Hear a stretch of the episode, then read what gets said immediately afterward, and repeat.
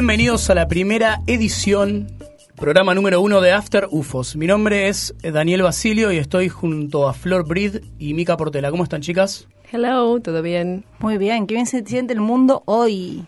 Hoy se siente bien, pero no sabemos si hoy es siempre hoy o es está en futuro o en pasado, pero eso lo vamos a hablar más adelante. Si uno tuviera que explicarle, ¿no? Porque hay que hacer una presentación de qué la va este programa, yo diría eh, Mica, vos me vas a decir si no, porque fuiste una de las que pensó esto, eh, que tiene que ver con una contraagenda, ¿no? Plantear un poco una contraagenda, qué está circulando en los medios y el lado B de lo que está circulando. Exacto. After UFOs viene a ser una especie de el happy hour semanal que vas a tener en tu semana, pero para ver todo lo que no te contaron los otros medios. Una contraagenda cultural. Lo que está al costado de la ruta. Ah, me encantó, me encantó, ¿no? Los desvíos, las desviaciones. Y también vamos a tomarnos este, algún trago, algún que otro trago, ¿no? De acá en más en el programa. ¿Por qué no? ¿Por qué no? Y el trago no solamente es un trago físico, puede ser también otro tipo de trago. Por eso tenemos varios segmentos. Este, vamos a tener varios segmentos que van a ir variando, entrevistas, etcétera. Y entre ellos vamos a hablar bastante de las nuevas narrativas. Este programa está siendo ahora en este momento emitido por Radio Universidad, pero la idea un poco es eh, poder hablar no solamente de la radio, sino también de lo que sucede en redes sociales y nuevos modos de narrar, ya sean eh, del orden del audio, también de lo visual o en general, ¿no? De, la escritura. Exactamente. Sí, estamos siendo atravesados por un montón de, de, medios. Estábamos acostumbrados a dos o tres medios tradicionales que durante muchos años tuvieron como estuvieron fuertes entre nosotros. Y ahora las redes sociales de repente nos están interpelando de una manera muy fuerte. Están pasando cosas en las redes sociales que están cambiando el mundo.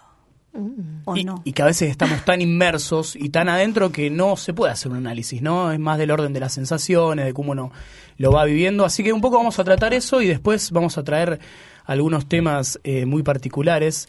Este, sobre, sobre otras épocas también, porque vamos a viajar un poco en el tiempo, no solo por el programa de hoy, sobre el tema, uno de los temas del programa de hoy, eh, sino también el de la semana que viene, ya me anticipo, y a través, eh, o, no, Florencia. Exactamente. sí, porque, bueno, eh, podríamos hablar un vamos poco. a viajar en el tiempo. Eh, Literalmente vamos a viajar en el tiempo nosotros. yo creo que yo por lo menos sí. Ustedes no sé si sacaron pasaje o no. Sí, yo, siempre soñé ser abducida. Por favor, si yo quiero un ticket. Lo que pasa es que si lo pedís así me parece que no, no, no sé cómo sucede eso. Habitualmente, este. Puedes canjear millas. Ay, quiero ir, yo, yo quiero las millas.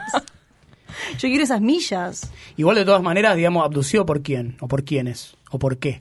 No sé, es una pregunta muy amplia, pero bueno, si el universo quiere abducirme, yo estoy abierta al suceso. Claro, me parece que no puedes elegir qué, por, por qué o por quién sos abducido. ¿Te, claro, por eso, ¿te entregas o no si, te entregas? Si uno, si uno no, no, no alcanza con la voluntad, si uno voluntariamente quiere decir, bueno, yo estoy disponible para ser abducido, pero si por ahí no tiene claro... Yo creo que lo tendrían que poner en el documento, como donante de órganos, eh, disponible para abducción. Pero última, después le dejas una mala crítica en Facebook, escúchame.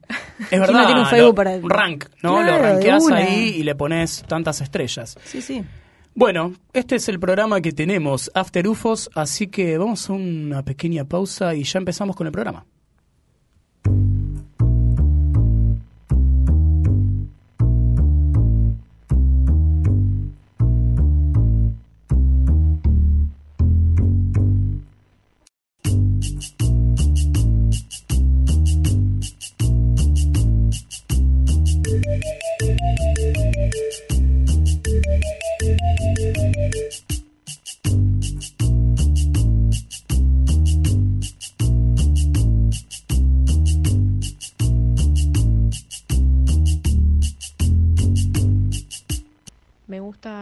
Presentarse como grupo de autoayuda.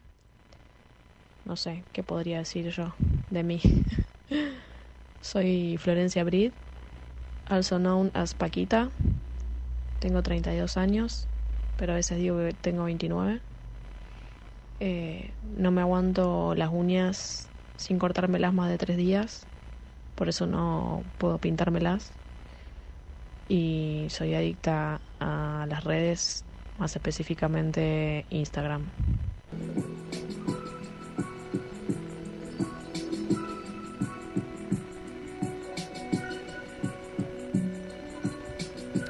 Bueno, En el primer segmento de After UFOs vamos a hablar de narrativas transmedias. Oh, por Dios, ¿pero qué es una narrativa transmedia? Qué nombre cheto, ¿no? Narrativa transmedia. ¿Cómo se dice? ¿Transmedia? De- ¿Es de trans o...? o Es de trans. Ah. Es de trans. No es transmedia. ¿Cómo le dicen? Trans inclusivo. Trans inclusivo. Es transmedia, pero viste que está re de moda. Hoy en día, viste, la- el mundillo de, de marketing es todo transmedia. Che, Mica, y, y yo me acuerdo que, que toda esta palabra empezó a circular, no sé, ¿no? Cuando yo miraba Matrix, ¿no? Y estaba entonces, tenías eh, la película, los videojuegos, Exacto. los perfiles de Twitter de los personajes, ¿va por ahí la cosa? Tal cual. En realidad, si nos ponemos a pensar que es una narrativa transmedia, que es una narración que se cuenta por diferentes medios, esto Sí. viene de viejo, esto viene de largo. Pero bueno, el concepto de narrativa transmedia es un poquito más nuevo, digámosle, no sé, unos 20 años.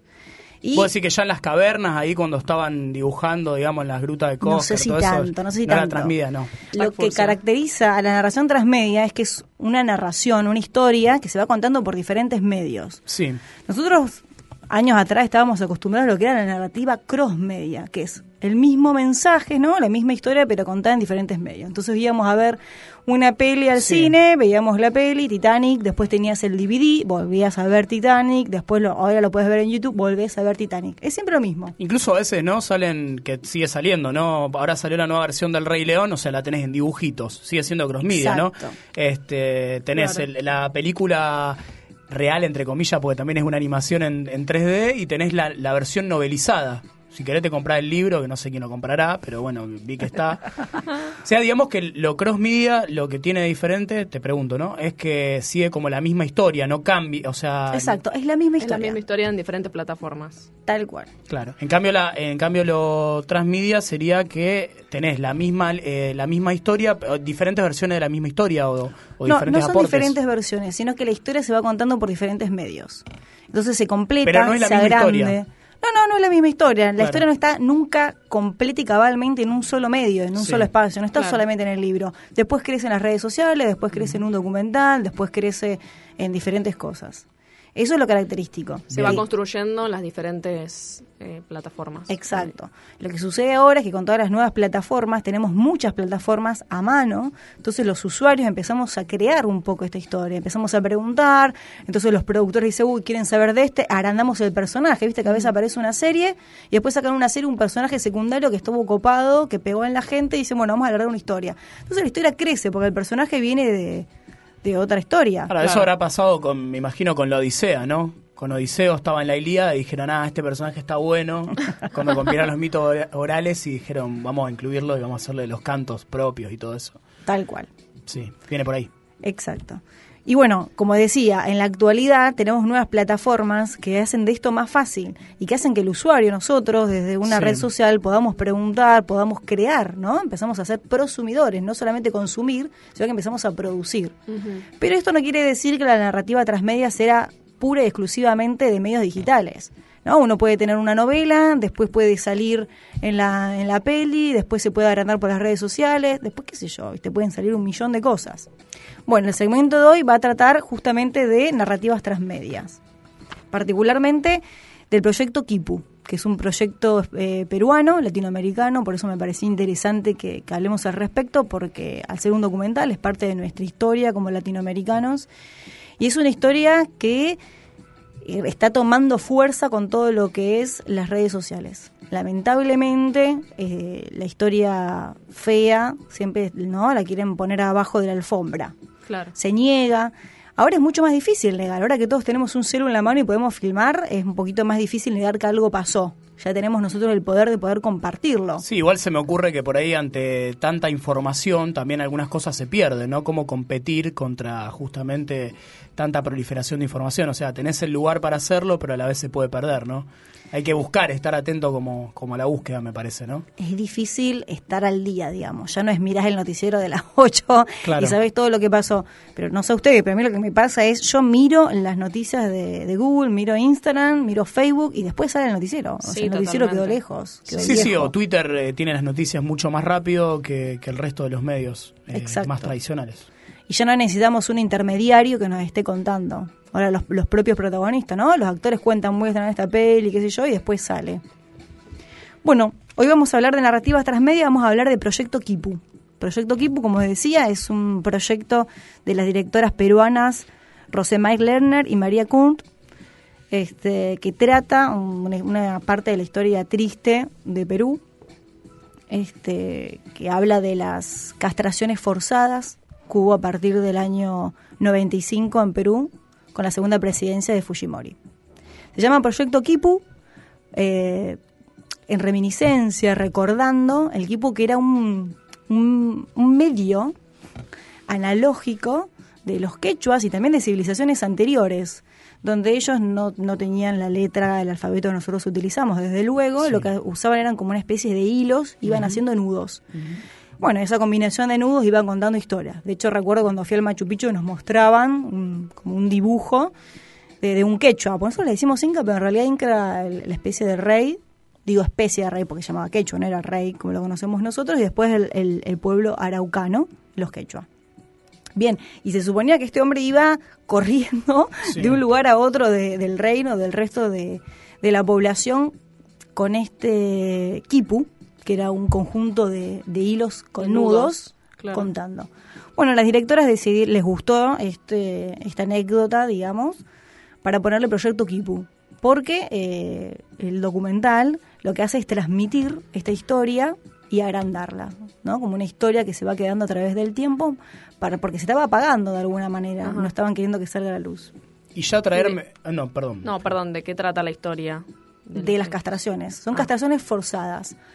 Ahora vamos a escuchar eh, la presentación del discurso de Fujimori. En, realidad, él va a la cuarta conferencia de la mujer de la ONU en 1995 a presentar el primer programa de, de planificación familiar de Perú. Porque a todo esto estaba prohibido. Antes en Perú los, los, métodos anticonceptivos estaban prohibidos, eran ilegales. O sea, una cosa terrible. Hasta el 95 eran ilegales.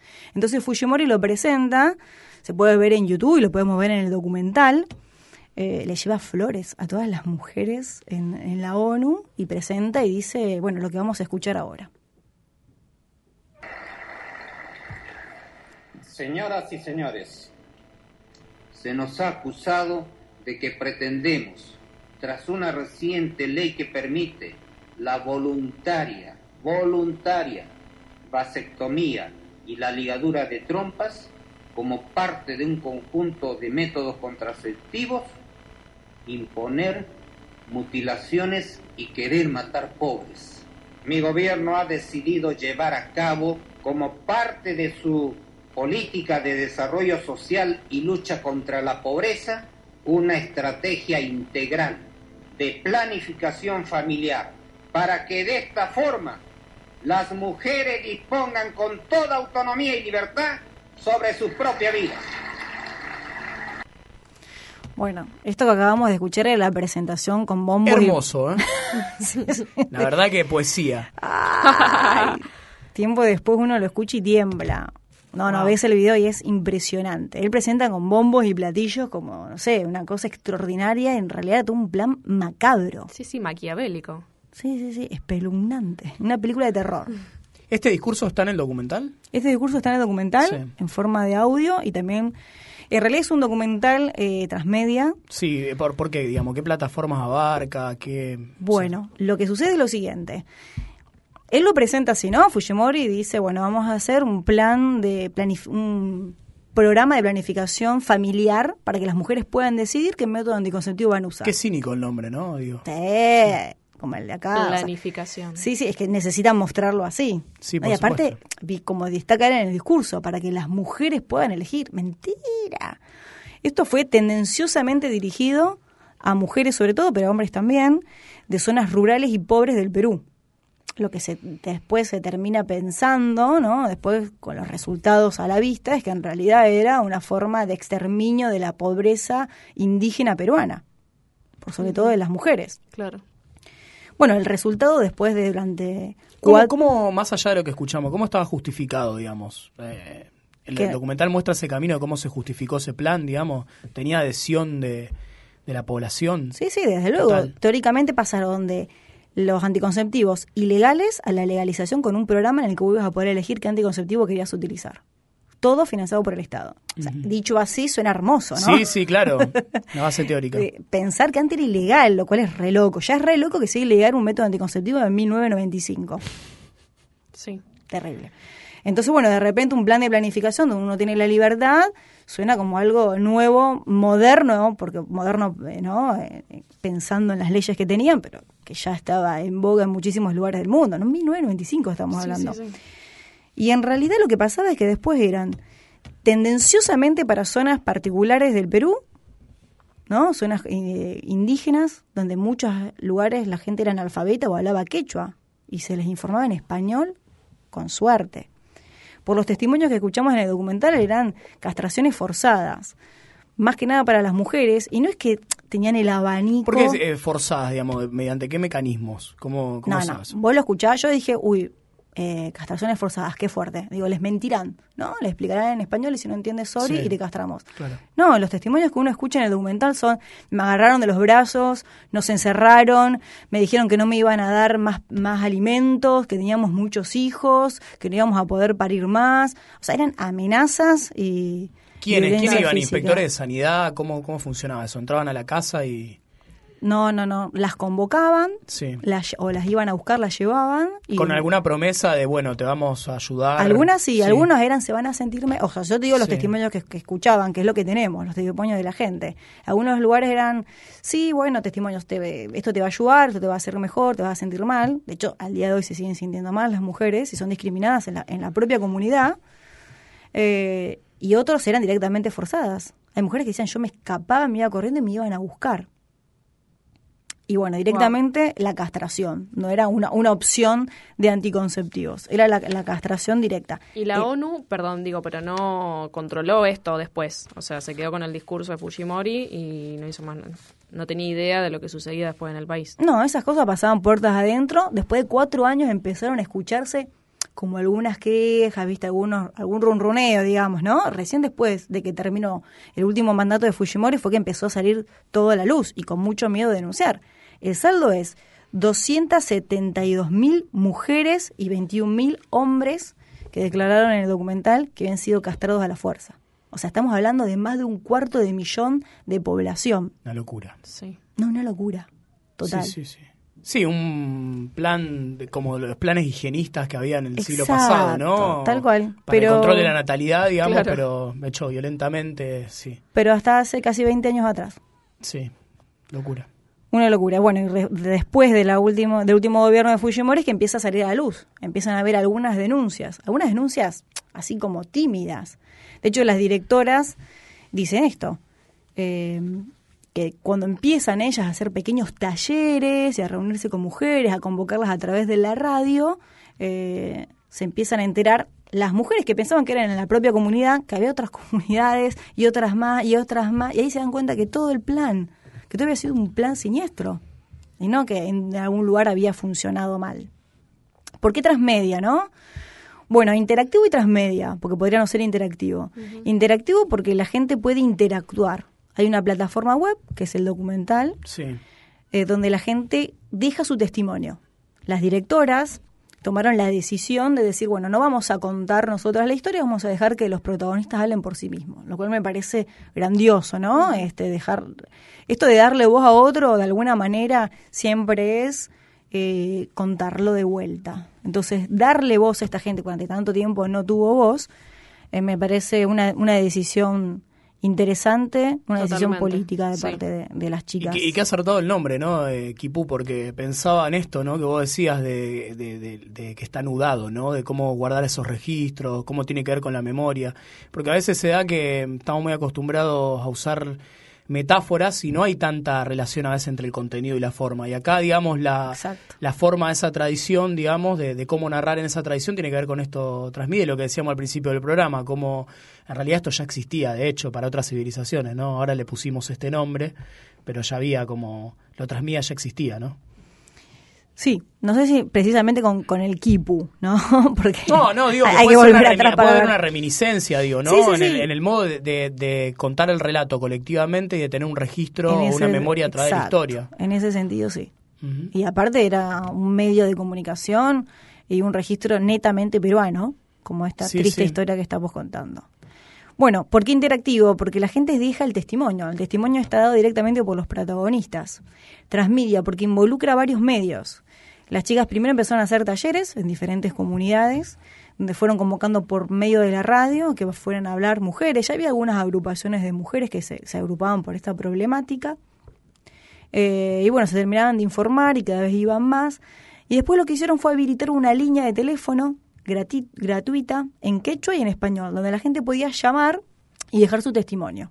Y después la gente también podía llamar una vez que los escuchaba y dejar eh, unas palabras de aliento, lo cual es muy lindo, porque encontramos gente a lo mejor de Pakistán y demás que, que vos las escuchás apoyándolas. De Pakistán. Hasta de Wow. Pakistán, sí, increíble. Y fíjate cómo pudieron conectar gente que estaba tan dispar, ¿no? O sea, personas que necesitan un teléfono porque no, o son, están en otras costumbres, no tienen un acceso a, los medios, ni siquiera al idioma, en algunos casos son analfabetos, y se pueden conectar con gente de otro lugar del mundo que los está apoyando. En este sentido, me encanta el proyecto Kipu, ¿no? O sea, ese, nos apropiamos, eh, las chicas Sí, se sí. apropiaron de todas las plataformas digitales Claro. para conectar y hacer un acto político Sí. de apoyo y de visibilización de esta película de terror. Está, está bueno pensar, ¿no? Eh, justamente lo que decías recién, de cómo muchas veces las tecnologías del entretenimiento, incluso pensando en la televisión o cómo surgió el cine, fueron pensadas con fines comerciales y después en la apropiación, ¿no? Cuando esas tecnologías se ponen a disposición, empiezan a aparecer estos pequeños focos de resistencia o lugares que habilitan incluso civilizaciones o, o el testimonio de borrado de, de- de gente que no tenía acceso, digamos, ¿no? no o sea, no fue pensado así, pero en esa apropiación se les da voz a esos que parecía que no la tenían. Eh, me parece una variable interesante para pensar los medios desde que empezaron hasta ahora. Y acá este el, el ejemplo que vos das es el máximo exponente de eso, digamos. Sí, totalmente. Ahora vamos a escuchar eh, la línea telefónica con la que se comunicaban. Bienvenidos a una línea de teléfono en la que podrá escuchar y compartir historias sobre la campaña de esterilización a fines de los años 90. Bueno, entonces, como decía, se habilitó Acá una me línea... está, perdón, porque Mica me está cebando un mate. Para la gente que no sabe, hay que, hay que decirle, estamos como si volvemos a la oralidad nosotros, como en, en el relato, y yo, des- si querés, describo. Acá me está pasando el mate con su mano derecha, yo lo agarro con la mano izquierda, ahora lo balanceo hacia mi mano derecha y dale, Mica, por favor. y seguimos. Bueno, bien, acá escuchábamos, este, como comentaba antes, ¿por qué Transmedia? Hay varios medios. Las chicas habilitaron esta línea de teléfono gratuita en quechua y en español para que se comunicaran. Entonces, ¿qué vamos a encontrar nosotros en la plataforma web del documental Transmedia? Y es la historia, una historia que está escrita, vamos a escuchar el audio, el nefasto audio de Fujimori, y después vamos a escuchar una cantidad impresionante de Me encanta la palabra nefasto, perdón. Me parece una gran palabra y sobre todo te la he escuchado decir bastantes veces. La, Sí. la voy a, me la voy a apropiar A más. Mica le encanta la palabra Que no se la robe la REA. ¿Se acuerdan cuando la REA hizo una, una encuesta sobre qué palabra había que sacar y qué poner? No sé por qué se creen los dueños de la palabra. Bueno, pero no me quiero ir. No me quiero. No, no vale, porque acá es así, hay que hiperlinkear, Se ¿no? van por las redes. Yo no sé por qué no hay Por agua, por ramas. ejemplo. Ay, ya no. No, Tengo que tenés ir a buscar agua. No, tenés que abrir. Está cerrado. A ver, estamos en vivo tomando mate. Yo estoy aprendiendo sobre Enseñando esta al- civilización. Nunca probé el mate. Es la primera Enseñándole vez. a Daniela a usar un termo. ¿Cómo es este termo? A ver, explícame. ¿Es de la cultura? No, ¿De qué bueno, cultura todavía- es este, este...? Creo que te habías quedado sin agua. Puede pasar. Joder, tío, me he quedado Tenía, sin raz- agua. tenía razón entonces. No había agua, sí, sí, no había agua. No sé cómo funciona, chicas, perdón mi, mi ignorancia. De- ¿Podemos Sí, hacer hay un un montón de tutorial agua, un para montón de de cómo agua. tomar mate?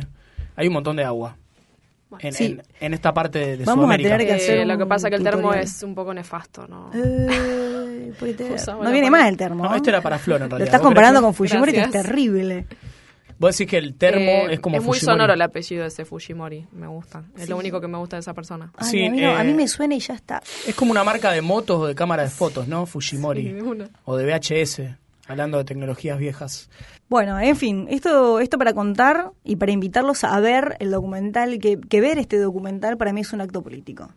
Poder distribuir esta información, que no quede en la nada, pensar que hubo un montón de denuncias, un montón de agrupaciones y nada, o sea, ¿Y Fujimori... qué hago? ¿Yo lo googleo si lo quiero sí, ver sí, así? sí, sí, sí, sí, proyectoquipu.com. Al toque, bien. Y ahí Ok. tenés todos los testimonios, ahí tenés la historia, ahí tenés la gente para... Y todavía podés, creo, de llamar y dejar un testimonio de apoyo. Perdón, Kipu es Q-U-I-P-U, ¿no? Es Exacto. la traducción, digamos, ¿no? De, Sí, sí, si no se escribía con K y unas cosas más, pero por lo menos está escrito así. Hay que buscarlo de esa manera para poder encontrarlo, digamos, como lo estamos Exacto, diciendo. Como lo estamos Bien. diciendo. Yo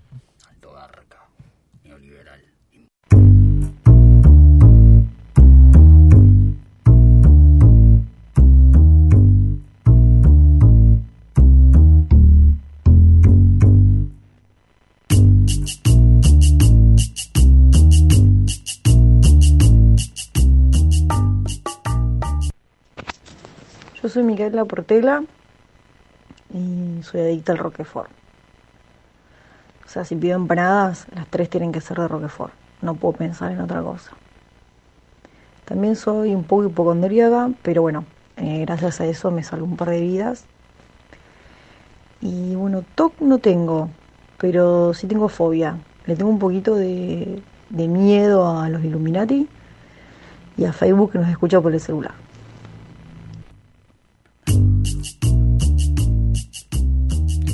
Che, estoy aprendiendo todavía esto del mate, me, me está costando un poco. Te veo, te veo que está No- complicado. No, comprendo este objeto. No lo, no lo puedo comprender. No sé si pens- Ya- pensé que sabía, pero Ya no. vamos a subir un video de YouTube, un tutorial. Por un favor. tutorial de After UFOs para Sí, Bertol. Pero tiene que ser bien, bien gráfico aparte, ¿no? Porque tiene que estar explicado para alguien que está escuchando, no para alguien que está viendo.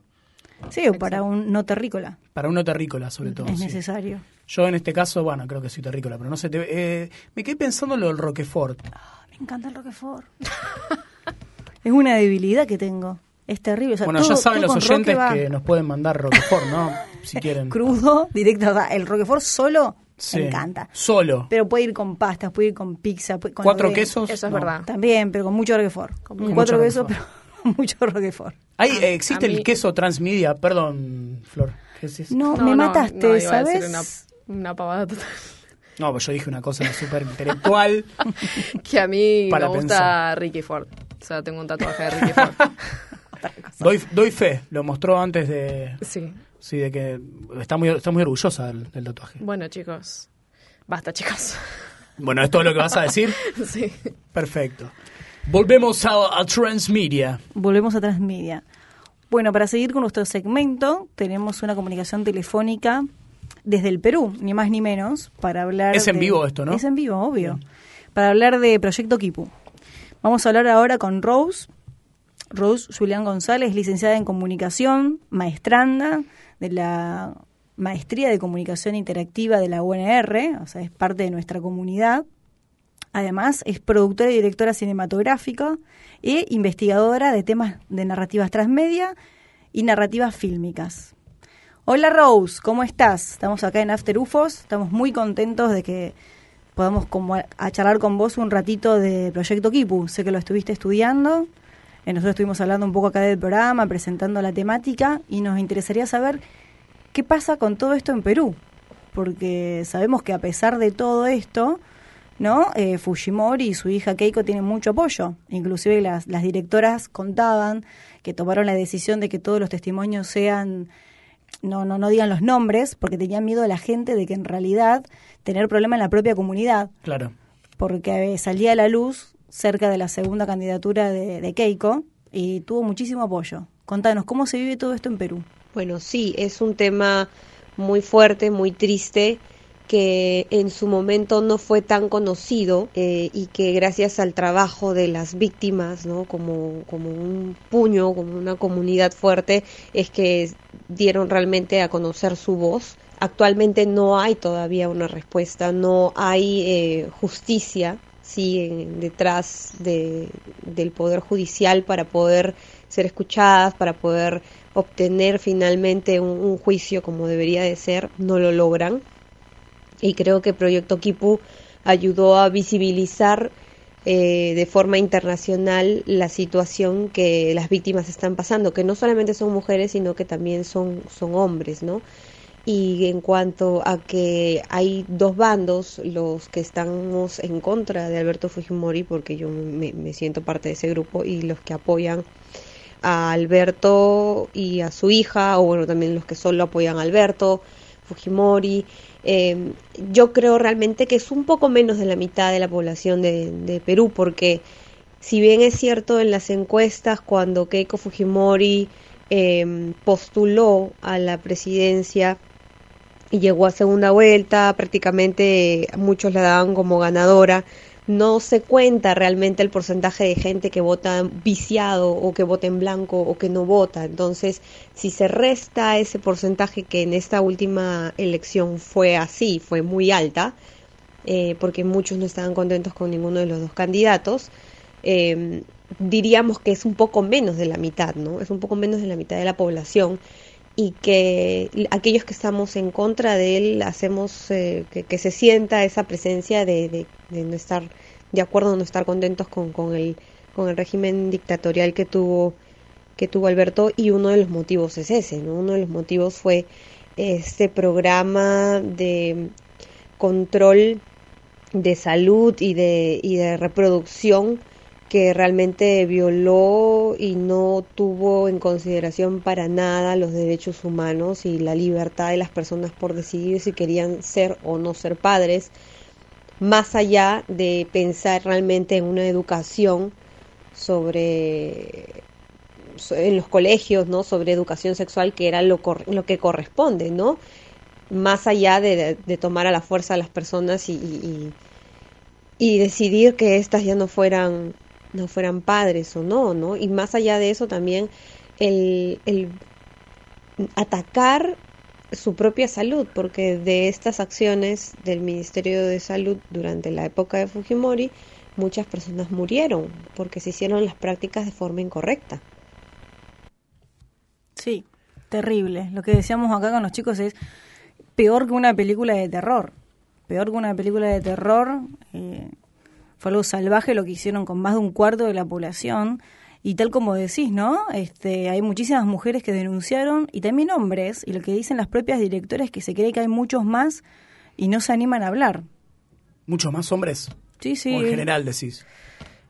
No, más allá de la cantidad, lo que decían las directoras es que se cree que hay muchos más hombres que fueron víctimas de estas prácticas violentas de parte del Estado, pero que no se animan a hablar. Y vos eso se lo atribuís, digamos, a, bueno, una cuestión tiene que ver con la masculinidad a lo mejor y determinado registro machista, ¿no? A los hombres quizás les cuesta un poco más admitir. Sí, yo pensaba lo mismo. Sí, eso es lo que también piensan las directoras. Che, te hago una pregunta por ahí un poco... Porque no, porque recién Flor me, acá fuera de aire, este, antes eh, cuando sabíamos el nombre. Ya te dije que no digas las cosas que digo fuera de aire. No, dale, decilo vos entonces. Ya sabes lo que voy a decir, ¿no? no, que siempre me gustó el, nombre Rose eh, por Titanic. Si tiene algo que ver, no sé si... Como antes estábamos hablando de eso. Bueno, es un poco transmedia pensarlo así, ¿no? Sí, sí. No sé si transmedia, pero... No, no me parece. ¿Hay una relación entre Titanic y esto no? No, todavía no que sepamos. todavía no, me todavía, todavía no. Bien, Rose, eh, lo que entonces lo siguiente que te queríamos preguntar era esto. Eh, se cree que hay muchos más hombres también que fueron afectados, más allá de que parece que fue directamente para las mujeres por la cantidad. ¿Vos qué pensás o qué se sabe allá de todo esto? Eso es algo que considero que de todas maneras sucede.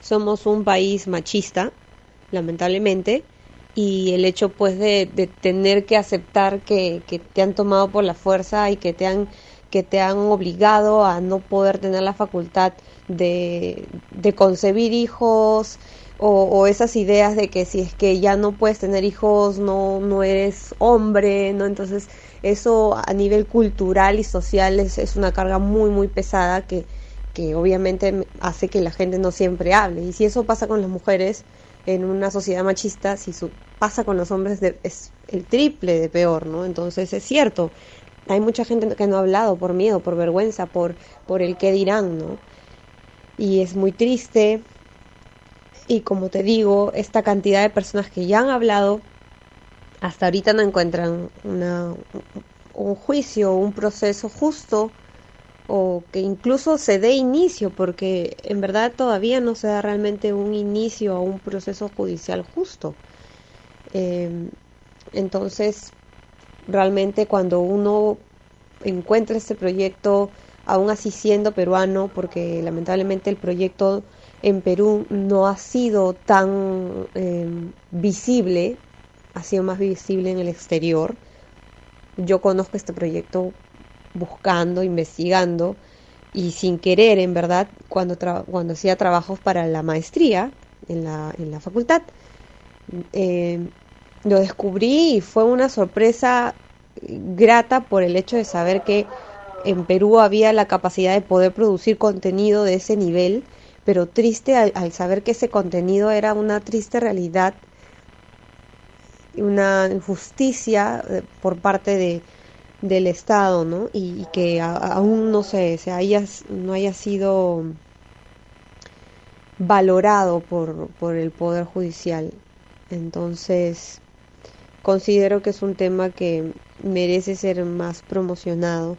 El proyecto acá sí fue promovido por algunos portales de noticias, pero no ha tenido tanto impacto. ¿no? Me hubiera gustado, me gustaría que, tuviera un poco más de impacto acá. Igual el tema ya es más conocido, gracias a Dios. Gracias también a, las protestas en la calle, que hasta el, hasta el momento las hacen.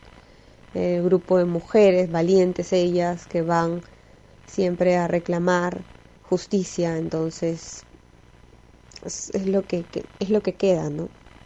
Exacto.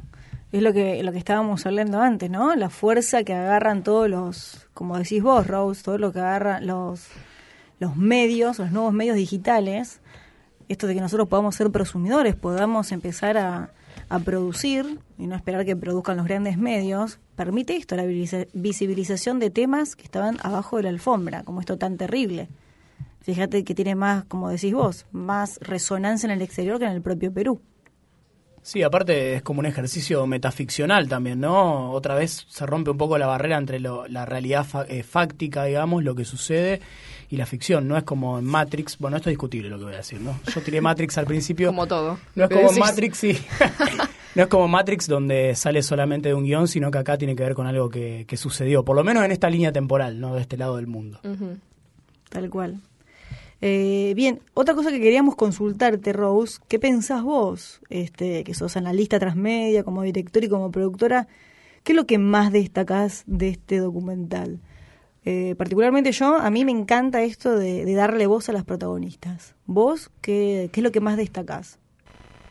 Lo que más me gusta y que me sorprendió fue cómo pensaron realmente en las víctimas, en el público objetivo, porque el proyecto tiene como, como medio central, como plataforma central, la línea telefónica que ellos crean en su momento, una central telefónica que vendría a ser un medio analógico.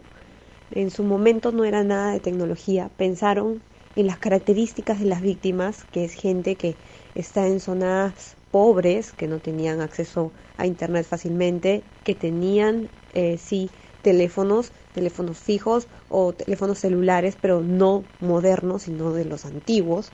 Entonces, armaron esta central y esta central es la que se vuelve la recolectora de todos los testimonios de las víctimas. Entonces, en base a esto es que luego se hace la web. Y ahí viene el segundo punto.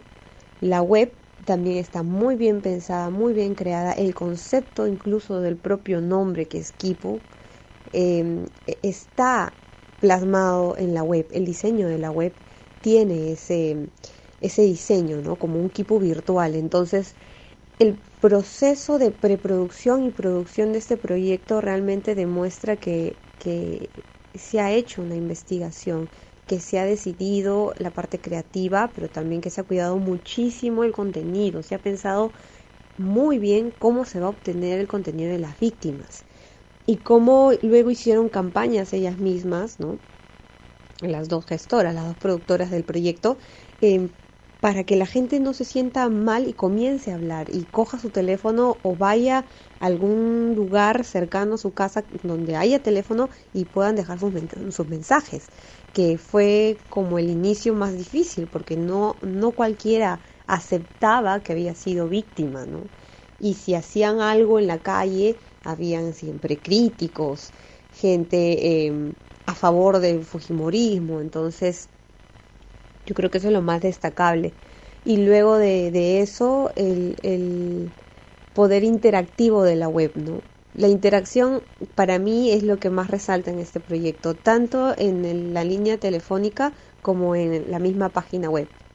Primero por parte de las víctimas y luego por parte de aquellos que han escuchado sus testimonios y que les dejaron mensajes de apoyo y que luego fueron subidos a esta web Entonces se crea una cadena de interacción muy, muy importante y, de prosumidores también, porque los mismos prosumidores fueron las víctimas y luego los prosumidores fueron las personas que escucharon sus testimonios y que generan un propio contenido para poder dejarles un mensaje a ellas y decirles que las apoyan o, dejar un comentario acerca de la situación y, y, conocer sus reacciones ante esto, ¿no?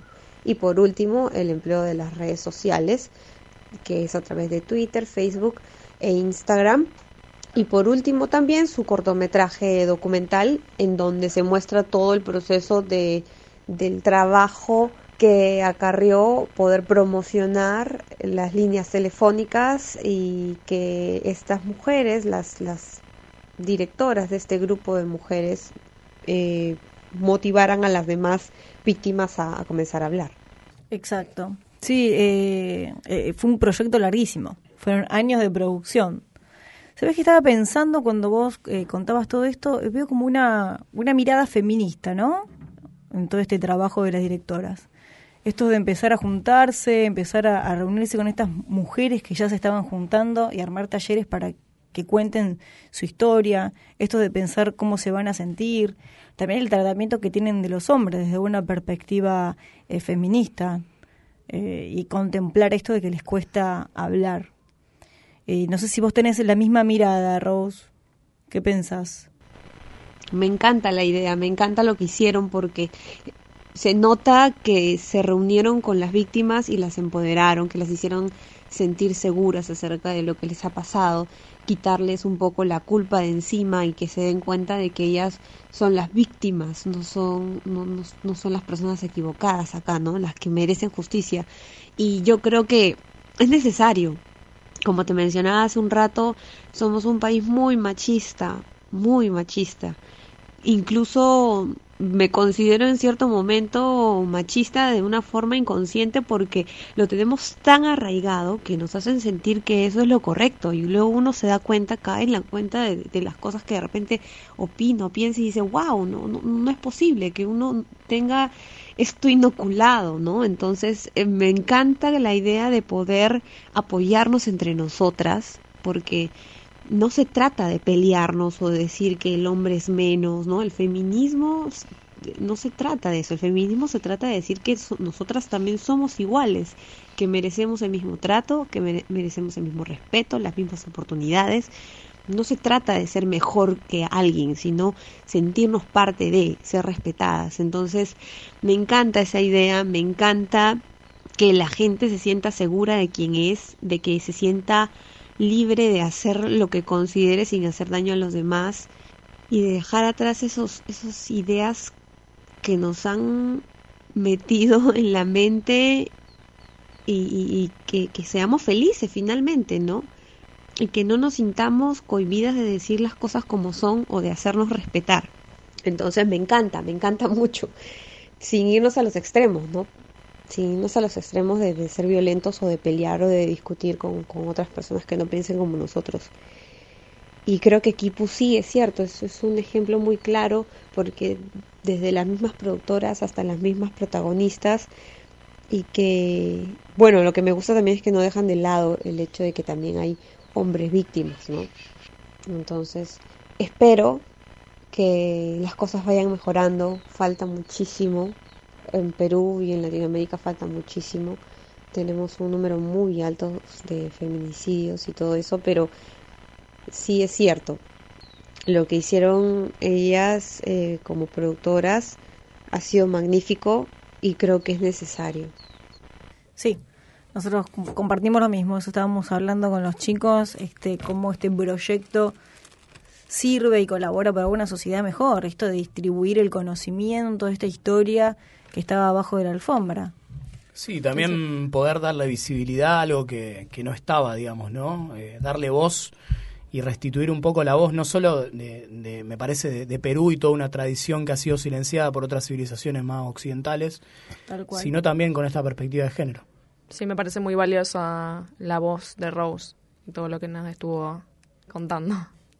Sí, eh, pensamos lo mismo. Eh, yo estoy muy contenta de, que exista el Proyecto Kipu, ¿no? Un, proyecto que a nivel eh, tecnológico y a nivel idea es muy bueno. ¿No? Qué bueno que existan estas producciones en Latinoamérica y aparte el contenido Eso. es político. Sí, sobre todo eso, ¿no? Porque a veces parece que cuando hablamos de redes sociales o de cosas hablamos solamente de la plataforma, ¿no? De, de, ah, bueno, entonces puedo compartir, pero ¿qué, qué es lo que se comparte, ¿no? ¿Qué contenido, como decías vos, eh, Mica, o qué, qué, qué se produce con eso? Me parece que lo más importante es la, la convergencia entre la posibilidad que te da la tecnología y eh, cómo eso se utiliza como herramienta para poder decir o, o, o crear nuevos tipos de narrativas que, que, puedan, en este, como en este caso, digamos, este, darle voz a los que no tenían voz o que no estaban tan habilitados ¿no? a, a estar en determinados circuitos. Uh -huh. Exacto, es como darle vuelta a los medios. Los medios siempre eran como una casi una bajada de línea. Uh -huh. En cambio ahora con las redes sociales tenemos este y esta, estas plataformas digitales la posibilidad de, de ser nosotros, ¿no? Nosotros, la gente común. Hay, hay que estar Siguen bajando línea por las redes sociales. Sí, bueno, desde luego, pero nos habilitan herramientas para poder dar, dar otras voces, generar. Para es como una el lucha. Sí, una es un lucha. bastión, ahí Exacto. hay una, una lucha constante, ¿no? este, pero bueno, sí, ahora tenemos De más alguna de- manera, sí, se hay un empoderamiento por si se quiere. ahora. Sí. Exacto.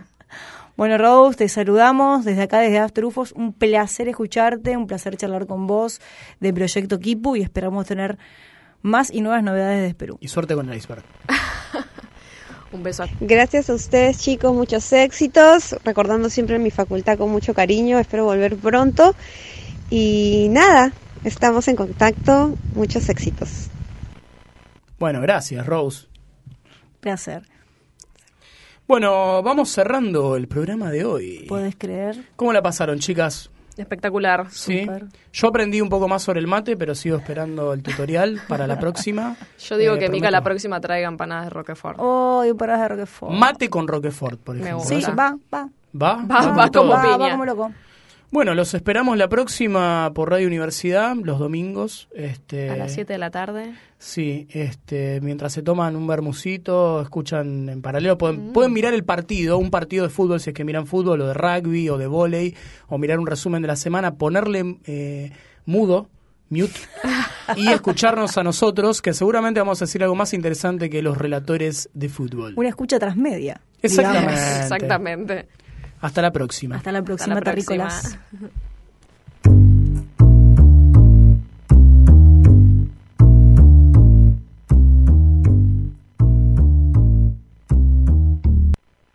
Mi nombre es Daniel Basilio y soy adicto a Internet y a revisar estadísticas de fútbol compulsivamente antes de irme a dormir.